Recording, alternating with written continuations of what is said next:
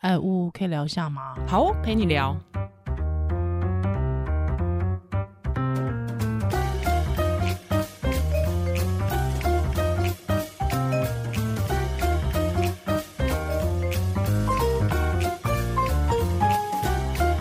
Hello，欢迎大家回到呜呜陪你聊，我是呜耶，yeah, 我是宜兰。今天宜兰是远距跟我们录音，没错，哎。今天你们两个都是在录音室，对不对？对，我们跟来宾啦，对不对？对，我们有又迎来一个来宾。哎呦，我的天哪！而且是名医哦，名医，而且是台大名医哦，而且是现任、哎、现任某某日报只能请请到前任，而且还 而且我要跟大家保证，今天我们要谈疫情嘛，绝对绝对不是精神科医师。嗯很烦耶！那宜兰这样子，宜兰因为家里人有人确诊，所以他是居家嘛。但宜兰现在是 safe，但宜兰对，但如果宜兰如果是变 positive 的话，我们也会紧急录一集，就是宜兰确诊，宜兰确诊日记。哎、欸，是，就是说我的染疫就是大家的快乐，不是，不是我的染疫就是安慰大家，好不好？就是分享身体经验啦。我觉得分享身体经验很重要，对，对，没错。而且因为我觉得大概这一阵子的疫情，其实说实在，我被很多妈妈们安慰到。怎么说？真的，因为很多妈妈她会分享自己家里的小朋友他们就是发烧的经过，对，然后你就觉得哎、欸，有一个指指引就对了，万一自己遇到怎么办？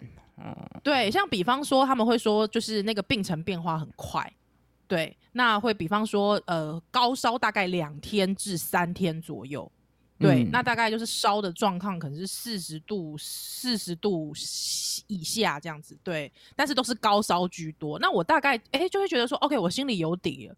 他想说，哎，我回想一下，我小孩什么时候有这样的经验过？他就说啊。玫瑰玫瑰疹，对对对对对，对，就是啊，OK 啦，没有在怕的啦，就让他含奶含 含两天，整整两天就好了。那如果没生病的、嗯、没生过病的小孩怎么办？像我小时候就没有玫瑰疹过啊，真的假的？真的啊，哇哇，哎、欸，你运你真的很健康宝宝、欸，很很抽用啊。可是我们也不能，就这个节目就是只听素人的身体经验，我们还是要请专业的来讲。所以今天就特别请到我的老朋友，也是好朋友，不好不是好朋友不会来啦。那特别来讲，他是台大现任的儿科医师刘医师，刘医师跟大家打个招呼吧。呃，各位呜呜陪你聊的听众，那还有依兰，那还有我的好朋友呜呜医师，那大家好。好，那不要一直强调现任，现任啊，讲什么名医？我跟你讲，不能强调现任，他是一日一日台大，终身台大，他是从来没有离开过台大医院的。的象牙塔里的医师，然后特别要找，不要这样。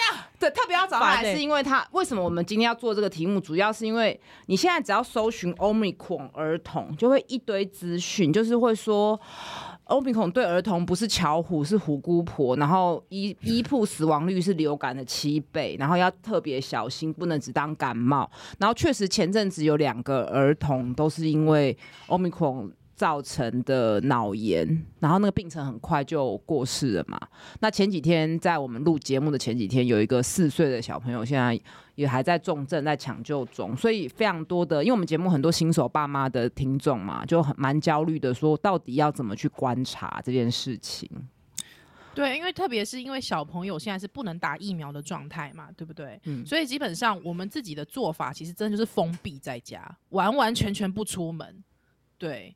但是现在如果说是家里有人确诊，那又要跟家里有确诊的人在一起，那真的很难免一定会遇到。对，而且如果是双薪家庭，不可能不出门嘛。对，哦、对，完全是，完全是。所以我们第一个问题就要问刘医师，Omicron 对儿童到底是不是比较严重？那它跟流感跟肠病毒到底有什么不同？因为我们之前就说啊，它流感化了，它感冒化了，所以大家不用太紧张。尤其是确实我们身边很多大人得到，也就是一个重感冒嘛。爱像一场重感冒，有没有听过？徐怀钰的，徐怀钰的，什么年代啊？你没听过？你没听过？你可能十八岁所以没听过。对，所以我们来问一下刘医师，到底是不是这么严重？就是是巧虎，不是巧虎，是虎姑婆、欸。哎，好，那我再跟大家自我介绍一次，我是台大儿童医院小儿内分泌科的刘世尧医师。那还是很感谢今天有这个机会来乌乌陪你聊这边来跟大家讨论这个大家有小孩子的爸爸妈妈，或者是有关心小朋友的各界目前都很关心的这个议题。那当然，现在 Omicron 开始在儿童这个族群传开来嘛，那我们各个。医学中心啊，医院也纷纷开设了，就是所谓的亲子的疫病门诊。哦，对，你今天下午不是去什么绿色门诊？对，我今天下午是绿色隧道。对，绿色隧道，绿色是什么意思？是执政党的颜色的意思吗？就是这个绿色是什么意思？然后以及流程是怎么样？那什么样的父母会需要去带小孩去这个门诊？对，我想其实就是因为很多呃，依照政府目前的政策，就是会家长可能在家里会做快筛嘛，那做快筛。以后下一步还是有很多的场合，很多机会会需要做 PCR 的一个确诊。那还有就是确诊的小朋友需要开一些症状治疗的药物。那之前就是还蛮多民众跟小朋友可能就会。要去急诊啊，那排队排很久，造成急诊这边拥塞，也挤压到其他的一些医疗需求，这样子。那所以目前在各个大医院就有开设这样子的一个疫病门诊，就是，诶，如果你是诶快筛阳性或者怀疑有这个感染的风险，你可以先。不要急着去急诊，就是来这些门诊可以做 PCR，那可以帮你开药这样。那去 PCR 多久才会出来？隔天吗？对，它其其实还是考虑到每个医院的量能的不一样。哦、我觉得可能几个小时。那目前因为量多，可能要一两天了、嗯。然后你们也会先开药嘛？对。那来的人来的儿童大概都是什么样的症状呢？嗯，我像我今天下午其实看到病人不算太多啦，总共挂号了有大概二十几个，大概来了、哦。你他一定要抱怨一下，他。说 约了二十五个，就只来十一个，就是我觉得其实利用率好像可以再高一些，这样子可能我觉得不，嗯、你不要去，你还是取消一下比较好。对，不过我也我也觉得可以考量到有一些家长是哎。欸比如说，他现在立刻验到快筛，他就非常想要当下要立刻去做到 PCR，可能会往急诊去了。Oh, 那门诊毕竟要事先预约，嗯、有时候可能挂号也满了，也不一定这样子。嗯嗯。嗯那呃，你说怎样的小朋友会来看我们这样子的门诊？症状症状是大概是怎样？其实还是蛮多小朋友都有发烧的。那通常都是说，哎、欸，家里有爸爸妈妈，可能哎、欸、有长辈有快筛到阳性了，那小朋友做快筛也发现说有阳性，那有一些感冒的症状。那不过大家很好奇症状部分嘛，那。依兰刚刚有分享说，有很多妈妈的朋友跟你讲说，哎，可能会烧个两三天。哎，就我今天下午看，就我今天侧面本来也是听到一些消息，那今天真的有遇到一些就是快筛阳性，应该是确诊的小朋友。我觉得这个症状。其实跟我印象中流感还蛮接近的啦，就是说比一般感冒再严重一些。嗯、那发烧很可能会到三十九度、四十度，那前面高烧也会有两三天。那咳嗽、流鼻水、喉咙痛、肚子痛、拉肚子，从头到脚的症状都会有。那好像是流感比较容易肌肉酸痛啊，嗯、但是 Omicron 今天问起来好像肌肉酸痛比例没有那么高。那其实其他这些症状就是从头到脚都有，然后高烧两三天。大部分遇到，可是像小朋友，因为我自己没有小孩嘛，就小孩他又不会说话，就是如果是不会说话的小孩，他怎么告诉你他肌肉酸痛，然后他很不舒服？我们是可以怎么去观察他现在的状况？对，那其实就是像一开始说，Omicron 到底对小朋友那个什么巧虎跟虎姑婆，就是呜呜好像对这个很有么要虎姑婆？我觉得也很无聊哎、欸，就是小时候你有没有被虎姑婆吓过？什么会来吃你的手 指头？就小时候真的，小时候就会变很害怕黑啊。然后就是，我觉得这就是你会很害怕老人。我觉得是很不应该嘛，就是很多小孩就会很怕老人老姑婆，对，就蛮嗯，可能今年虎年吧，我不知道。哦，要赶要赶流行。对，那您您你说小婴儿好，他可能不会说自己哪里不舒服。那其实爸爸妈妈就是观察到他活动力下降啦，那食欲没有那么好，那有发烧，那其他咳嗽、流鼻水这个症状是容易观察到的。那等一下，婴儿会咳嗽吗？也会啊，哦，也会会会会会会会咳嗽，然后呼吸音很重，痰音很重，然后打喷嚏啊，鼻塞啊，晚上睡不好啊，这样子，就是还是有很多客观的一些症状可以观察。那可能也会吐奶嘛？会啊，如果说咳嗽咳比较厉害，小朋友胃比较浅，本来就容易吐，那本来生病就会造成他食欲不振啊。对，那到底是？虎姑婆还是巧虎？那当然，我想所有人类的恐惧基本上就是来自于未知嘛。那对于 Omicron 这个新的病毒来说，它有很多还是有我们未知的部分啦，所以当然还是要特别小心。对，因为因为像美国已经死六百多个小孩嘛，然后但是大部分的人还是说他是轻症，但是因为呃之前看台大一个李医师他的表示就是说，好像在华人身上比较容易出现神经学的症状，就是所谓的脑炎。那到底什么是脑炎？嗯、刘医师要不要帮我们讲一下什么是脑病毒性的脑炎？对，那其实呃。脑炎的部分，这其实定义上很简单，就字面上来说，有病原体侵入脑部，那感染你的神经细胞，那造成局部的一个发炎的现象，就可以说是脑炎。那这个病原体可能包括说像病毒啊、细菌啊，甚至结核菌啊，各种病原体这些都有可能。那我们目前比最最近大家最担心的就是病毒性脑炎的这个部分。那实际上其实。过去包括说大家耳熟能详的一些病毒啊，像是肠病毒啊、流感啊、腺病毒啊、疱疹病毒啊，这种诶，大家在报章杂志上面会看得到列出这个病毒的名字，这些人都是有可能在急性感染时期会侵入小朋友的脑部的。那当然，这次的这个 Omicron 这样看起来也是不意外，会有这样的表现。那但是让人比较。真的是比较担心的，就是说，在国外或者是说日本、韩国，他们疫情已经延烧了一阵子嘛，也蛮多小朋友感染的。可是他们脑炎的这个案例并没有像我们这么多，好像日本没有吧？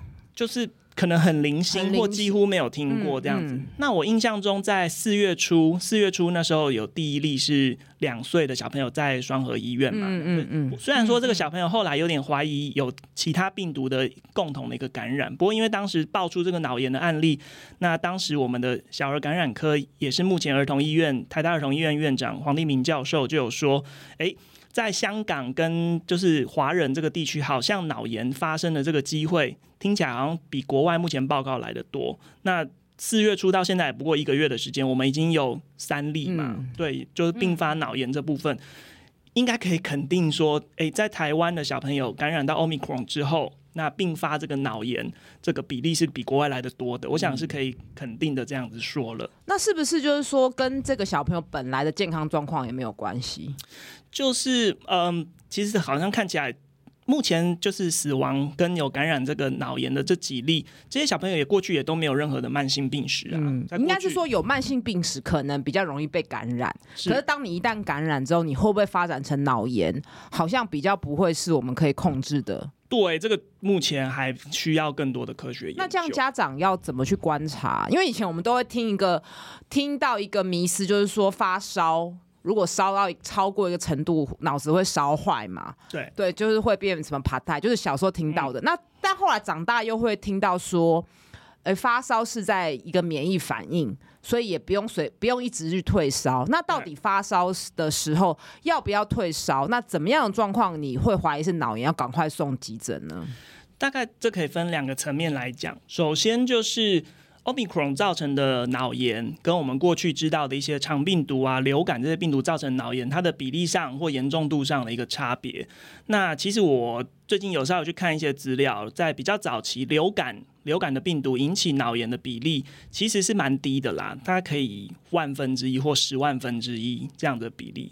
那肠病毒是特别有一型，是肠病毒七十一型嘛，它会侵入小朋友的脑部，那特别是在脑干部分造成感染，那引起一些自律神经失调的症状。这个比例大概也是千分之一、万分之一这样子。脑干是什么意思呢？帮我们跟听众朋友解释一下。对，就是我们大脑部分有分成一些大脑啊、小脑啊这些结构嘛，那其中有一个部分叫做脑干。那这个构造是很多的，包括说心跳啊、呼吸呀、啊、这些自律神经的控制的中枢之一。所以一旦有病毒感染到脑干这些部位，小朋友可能就会有就是血压出现异常啊、心跳加速，嗯、那进一步进展到休克这样子的症状。哦，等于就是管心跳、血压的地方完全失生命中枢的，就宕机了嘛，所以就会变成你可能没有办法靠升压药把他血压拉回来，对或者他心跳可能就会乱跳，对，因为他等于就是。核心的核心被被病毒破坏了，没错，就生命中枢被破坏这样子。依然，你你女儿有得过肠病毒吗？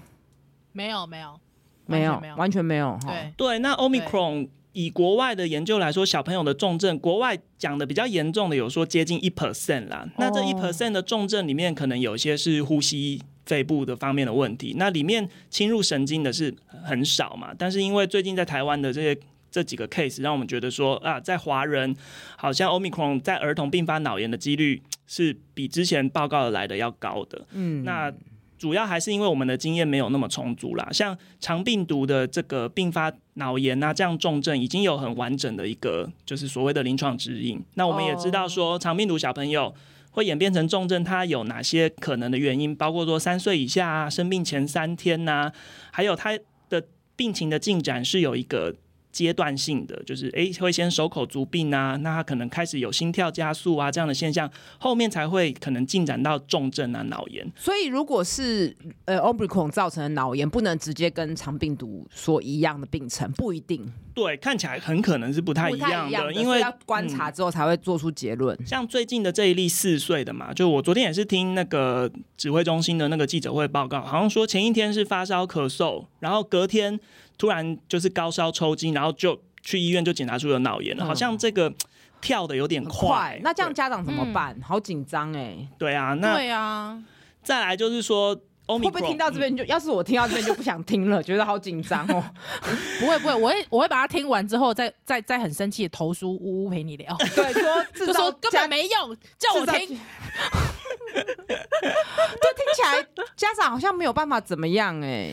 对，我想呃。就是首先，我其他的医院的也有很多的医师的朋友，他们在急诊就已经有处理过这样确诊的小朋友嘛。那发现感染 Omicron 的小朋友，所谓的热痉挛的比例是还蛮高的。热痉挛是什么意思呢？对，那像吴医师前面也有提到嘛，到底发烧会不会烧坏脑子啊？热痉挛是什么？那实际上，哎、欸，小朋友在就是五六岁之前，他的那个神经的那个稳定性，细胞膜的那个膜电位稳定性还没有大人那么稳定。所以说，当他体温很高，特别是超过三十九度的时候，那因那个神经细胞不稳定，可能就会不正常的放电。嗯，那不正常放电就是造成全身的抽搐这样子。嗯、那一般抽筋这样子吗？对，就是就是全身就失去意识，然后全身手脚就是紧绷这样子的抽筋。热痉挛其实发生的比例还不低耶，我记得我大概五年前还在急诊工作的时候，我每天都会遇到有热痉挛的小朋友。但热痉挛不会有什么后遗症，就是不会影响智力，绝大部分的都不会有，因为它就是那个体温、那个温度、温度本身让神经元的诱发神经元的不稳定，嗯，神经元的不正常的放电。那有这样子人会特别容易反复吗？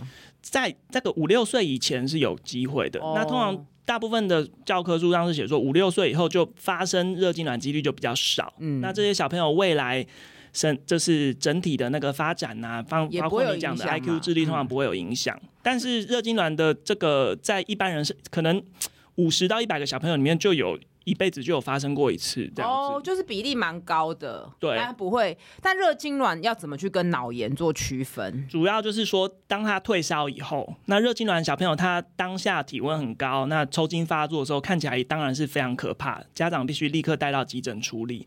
那但是在我们医生适度的给退烧药或是给抗抽筋的药以后，哎，小朋友体温降下来了，醒过来了，大部分他的这个精神活力啊，还有反应都会回到平常的。Baseline 这样子，oh. 那可是如果真的是发发生有诶细菌病毒侵入脑部，局部造成发炎而引发的不正常放电跟抽筋，这些小朋友等到退烧了还是很昏睡，oh. 退烧了还是手脚很无力、很冰冷，甚至说在没有发烧状况下又再度发生抽筋，oh. 那这种就会比较担心说需要进一步的观察，会不会有脑？我们家长要观察小孩，就是退烧的时候观察他的精神活力。对，因为以前我记得我依稀的在儿科急诊的印象就是小孩就是发烧的时候一直就是很森森的，但是一退烧就开始跟你闹了，开始跟你胡胡，就是要跟你开始跟你讨药啊或讨讨报等等的，这样就表示没有问题。对，其实大部分妈妈像宜兰这样一定照顾小朋友发烧都有类似的经验，就是高烧的时候一定都非常的不舒服，一直嘻嘻哈哈的，但是可能你给了屁股退烧塞剂，然后哎他开始头。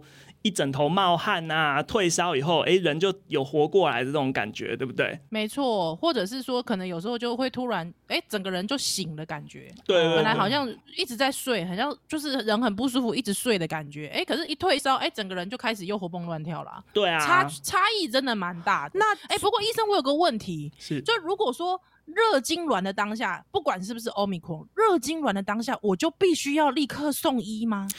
对，那。您提到说，你如果在家里有发现到这个抽筋，就是我讲的这种失去意识啊，然后嘴巴有可能口水流出来，牙关紧闭啊，然后手脚是就是伸直啊、抽搐这样的现象，我想这个是一定必须要带到急诊来做评估的。因为爸爸妈妈，你你在当下你可能也没办法判断说他到底引起小朋友抽筋的原因是什么。那热痉挛小孩在我们急诊处理还是会做一些抽血啊这部分的检查。对，那我我如果说我有退烧药的话，我可以先给他吗？对，如果在抽筋的当下，理论上他如果说哎失去意识，大概没办法喝什么退烧药水了，那可能直接就是屁股的塞剂硬给他经络这样子，让他快速的退烧。那不过如果在家里发现有抽搐的现象，大概你还是要立刻要带到急诊或者是门诊，请医师要当场处理。那我了解，对，刚刚要提到就是说。发烧本身那个温度其实并不会真的伤害小朋友的神经细胞，因为发烧是一个身体正常的一个发炎的这个反应嘛，那个温度本身是不会伤害你的。嗯、那但是细菌或病毒侵入脑部，这个就不一样哦。所以温度只是一个判断，说因为他们现在都说超过四十一度就有可能是脑炎嘛，对，所以意思就是说一般正常的发烧不会。高到超过四十一度，那因为病毒现在已经侵入了，等于我们核心大脑，所以我们对身体对体温调节已经不 OK 了，所以才会烧到那么高。大家可以这么说，因为体温的中枢就是在我们大脑下视丘的体温中枢，那它的 set point 大概就是在四十一度，很少超过四十二度。所以说，小朋友如果真的发烧到这个体温，还是要尽快请医师。检查跟处理，所以会让脑部受伤的是病毒，不是温度。对，这个是最重要的。那退烧重不重要呢？因为以前我有听到一个说法，应该应该是错的，就是发烧的时候不用退烧，因为这个是要免疫力在作用。是。那是不是其实退烧还是很重要？应该是说，就是如果说一般的感冒的病毒感染，你如果说哎体。量耳温三十八度算发烧嘛？那你今天量到你小朋友有点小感冒，三十八点二、三十八点三，有没有需要立刻吃退烧药？那这答案其实是不一定需要啦。那因为就像刚刚说的，发烧是一个正常的反应嘛。那有时候呃三十八点二点三这种比较温温的，你给他哎、欸、衣服穿少一点，或是擦个温水澡，让他散热，他就退下来了。对，以前我都喝可乐。冰可乐，冰可乐有效哦，有就就退烧了。好，所以以前蛮爱生病的，因为我很少生病，就是生病的时候才可以吃喝到冰可乐。然后我姑姑会削苹果，就因为他以前小时候只有生病人可以吃苹果。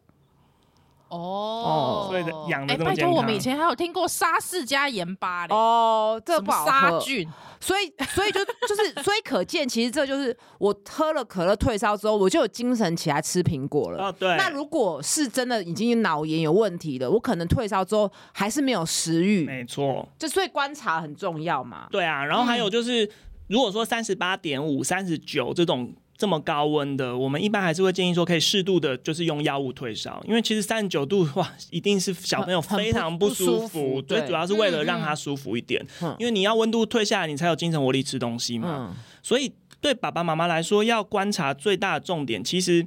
你不要去看到说，哎、啊，他四十度啊，很紧张啊，你一直去纠结在那个体温很高，他看起来很病恹恹的时候，反正最重要的是，哎、你给他适度的退烧之后，当他体温已经降下来了，他的精神活力跟整个食欲啊表现是不是还能够回到平常？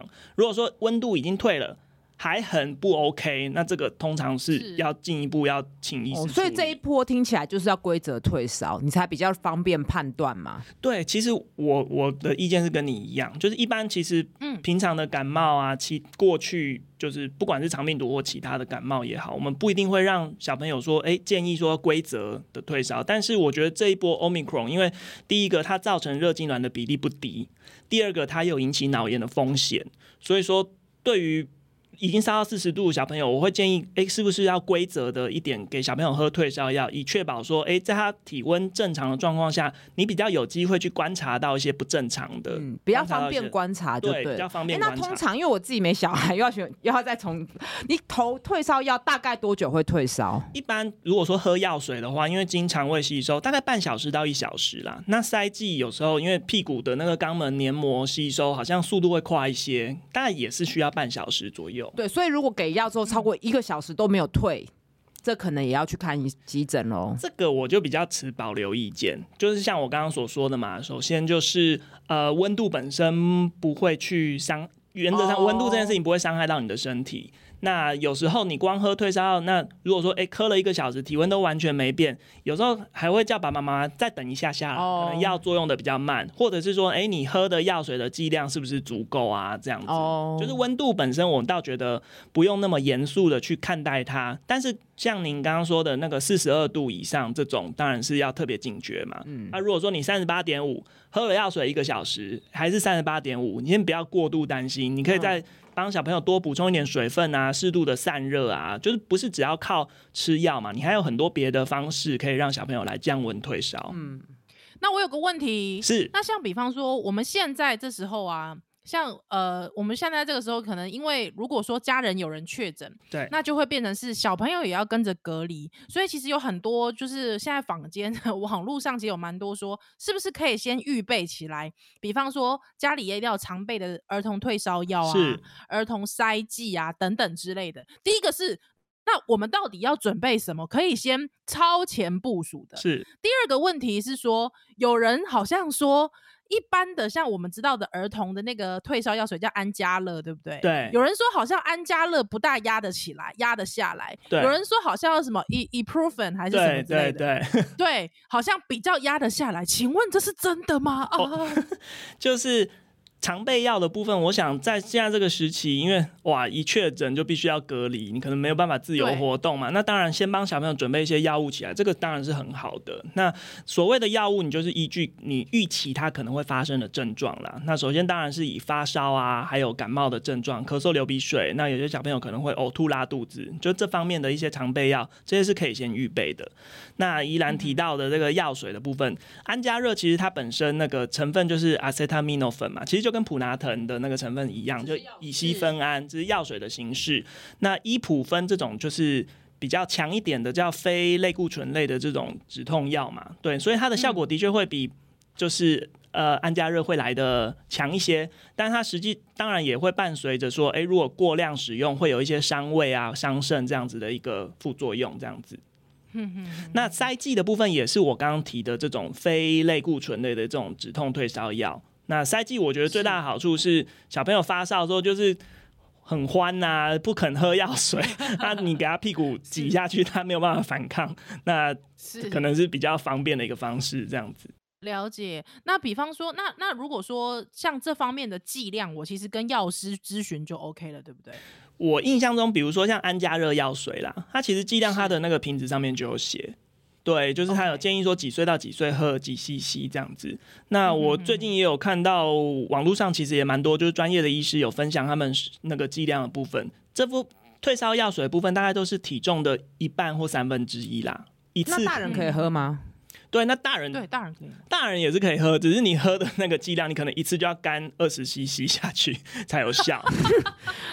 对啊，那它一瓶安佳热一瓶才六十 CC，你这样只能喝三次就没了。哦，所以是剂量的问题。对对对，因为它就是一 CC 就是几毫克嘛。我好讨厌喝那种药水哦。我记得小时候那为什么白色的那种止泻的那种哦，超级恶心哎、欸。哦，我靠拍脸。对啊。不过哎，我我上次我就是因为就是想说懒得去看医生，我喝我女儿的西普利明，我才喝喝六 CC，我就我就呛一整天呢、欸。抗组织胺哦，太可怕了。哦，啊、的确是有一些。大人到底可不可以？就是所以大人拿小孩药来吃是可以的。可以啊，那个成分是一样的啊。但是小孩不能乱吃大人的。应该是主要还是担心剂量、啊，剂、哦、量部分。药、哦、水跟那个一颗药丸剂量不一样。一整天呢、欸，我真的呛一整天、欸。可能有本来就都没，你不是每天都是呛的吗？有些人对那个成分会比较敏感呐、啊，嘿，对一些抗组织胺成分比较敏感。对对对对，上次我有分享，我也是啊。还是我本来就这样。好，那所以比方说像抗组织胺这一类的这种，比方这个是可以常备的吗？比方说在这一次的这个疫情，我我很建议啊，很建议，应该是说，嗯、其实呃你也知道嘛，感冒这些症状是一个一个一个自然的病程啦，就是感冒啊、咳嗽会有三到五天嘛，那它会慢慢的好。老实说，你不吃药，它也是会好。那这些药物主要都是用来缓解这些症状啦。那当然大家都支持疗法就对，对，不忍心看到小朋友咳的那么厉害，流鼻水那么鼻塞那么不舒服，那常备这些药，有需要的时候使用，那当然是蛮好的。嗯，因为我有病人，我有妈妈，她是小孩不到。好像半岁就确全家确诊，但是他们就是都有常备药，所以他们就是关三个人关在家里，就是现在所谓的好黑素了，他就没有 PCR 确诊，然后现在也全家也痊愈了。那这样子是 OK 的吗？哦，你是说这种的？对，就是这种。他因为他就是那时候 PCR 量呢还没起来的时候，他就没有办法带小孩去嘛，那他就。全家在家里就支持疗法，然后观察。其实我还蛮鼓励的，因为你想想看，我们未来每天这个确诊数之后，一定是有更多的小朋友确诊。嗯，那你如果说小朋友一旦说发烧，你都立刻要带去。就是看医生或什么，这对医疗的整个量能的负荷可能真的是蛮大，所以我觉得你朋友这个处理方式，我觉得还蛮有智慧的，就是在家里自己就是用一些症状治疗的药物，然后观察小朋友精神活力，有需要的时候才需要特别的去看医生这样子。嗯，那现在也有一些就是视讯门诊嘛，也可以跟着利用这样子。是，不过五五我因为我们现在时间的关系，我们先这一集先在这边，对不对？我们下一集我们来聊一个问题。儿童要不要打疫苗？哦，还有还有，儿童要怎么去增加免疫力？是因为我现在听说一个说法，就说，哎呀，Omicron，你看欧美人家可以这样子，就是这样子，现在已经可以爬爬照解封了，就是因为他们是群体免疫啦。那我大家有人想说，哎、欸，小孩子那不如小孩也来天然 天然一下哦。对，很多人很有很多这种说法、欸，哎，就是说。对我就故意给他染疫，我觉得不太好啊。小孩因为听起来，我觉得听起来，我觉得这集听起来就是说，我来总总结一下，就是感觉起来，因为 Omicron 是个未知的未知的病毒，所以爸妈焦虑是非常正常的。我觉得焦虑就是正常，不需要自责。那我们当然也是大人。大人一定要打满三剂，因为小孩目前尤其五岁以下、六岁以下没有疫苗可以打。大人一定要做好防护，回去洗手、戴口罩嘛。那小孩如果真的染疫了，你就看状况。如果你小孩常常生病，你会观察，你在家里没有带他去做 PCR 也没有关系，你就是观察他，然后规则的给他退烧，去观察他退烧后的活力有没有回到原本正常的样子。那大部分的病程就两天就会走完嘛。那如果你的小孩都很少生病，像我 像我就都没生病啊。你你如果这次哎、欸、都没有生病的小孩，这是第一次他生病，就是 Omicron，妈妈要多紧张啊！要是我一定超超害怕的，就是你是第一次遇到，比如六个月、九个月或是一岁，他第一次生病，你不会观察，我觉得你也不用担心浪费医疗资源，医疗你就去看。那你就是再去问一次医师，到底要怎么观察？嗯、因为你如果小孩从来没有发烧过，第一次发烧就这个，真的会很害怕、啊。对。但其实还是规则的退烧，去观察他退烧后的活力。对，我觉得大部分讲的都是非常正确。那病程的部分，可能就是高烧会两天呐、啊，那整个走完有可能是三到五天或一个礼拜。嗯嗯、那不过欧米孔还是让人最。就是脑炎的部分，对，就是而且是在华人在台湾在香港的确有看到说，哎、欸，这个比例是比邻近的日韩甚至是欧美国家都来得高。那这件事情到底背后的这个原理如何？这个目前都还莫衷一是。然后就是说也没有办法去做什么是预防嘛，就是预防。对，因为就目前的了解，就是再看看我们国内的这些感感染的这些专家有没有一些新新的新的一些出来嘛？对对。对那刘医师，你有没有有一句话，在这个大确诊时代要送给我们爸爸妈妈？就是说，哇，我觉得内心有很多想要交代的啦，要浓缩成一句话可能有点困难。但是我觉得还是面对一个新的病毒、未知的病毒，真的还是要平常心，就是希望说，哎、当你就是觉得。不知道该怎么处理的时候，还是要尽快 call for help 啦。这样子，嗯、对，我觉得就是平常心，然后因为你的焦虑也会影响到孩子嘛，所以我觉得父母的心自己要先稳定很重要。然后再来就是你要相信你很了解你的小朋友，你知道你要怎么观察他。然后其实资讯大概就是很清楚了。然后真的就是发烧就规则的退烧。那我们下一期就来聊一下，如果我家小孩是大小朋友，就是已经六岁了，那到底要不要打疫苗？那或者说，到底我可以做什么增加这些小孩的免疫力？好，那我们今天就这一集就先到这边。那屋陪你聊，下次再见喽，拜拜。